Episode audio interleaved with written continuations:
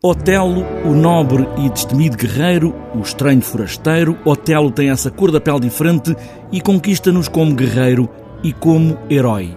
Nuno Carinhas, que só tinha entrado neste universo de Shakespeare a época passada, com Macbeth, e agora continua com Otelo, como se fosse um díptico. Ainda para mais, de novo, a tradução do poeta Daniel Jonas, que traz Otelo para uma dimensão mais contemporânea. Sempre que se traduz uma leitura nova, digamos assim, atualizada, contemporânea e que, uh, neste caso o Daniel Jonas, tem o seu cunho pessoal e, como já aconteceu em Macbeth, de que eu gostei muito, uh, passámos para esta tradução uh, e o Daniel aceitou mais uma vez o desafio. A tragédia trágica, aquela que podia ser o farol de todas as tragédias, a diferença, a vulnerabilidade, o ciúme e a traição. É uma tragédia uh, extraordinária porque, inclusivamente, na peça há, há, há, há situações risíveis uh, que são incontornáveis.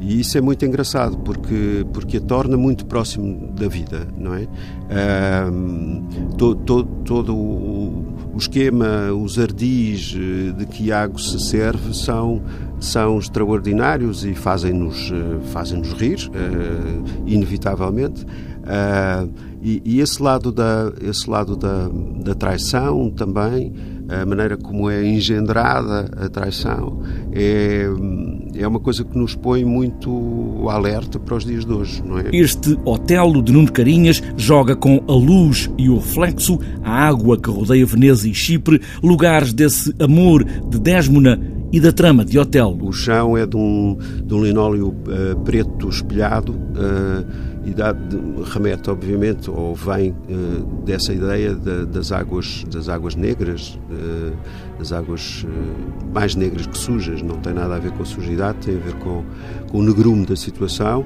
e depois também com os espelhos que, que refletem as imagens. Portanto, há aqui uma. O espelhamento é uma coisa muito, muito muito presente neste espetáculo, eh, como, como paisagem mais mental do que propriamente uma, uma, paisagem que reproduz a Veneza ou Chipre. Olhar o mal por duas visões radicais e exuberantes, porque só se vê a maldade em pleno uso.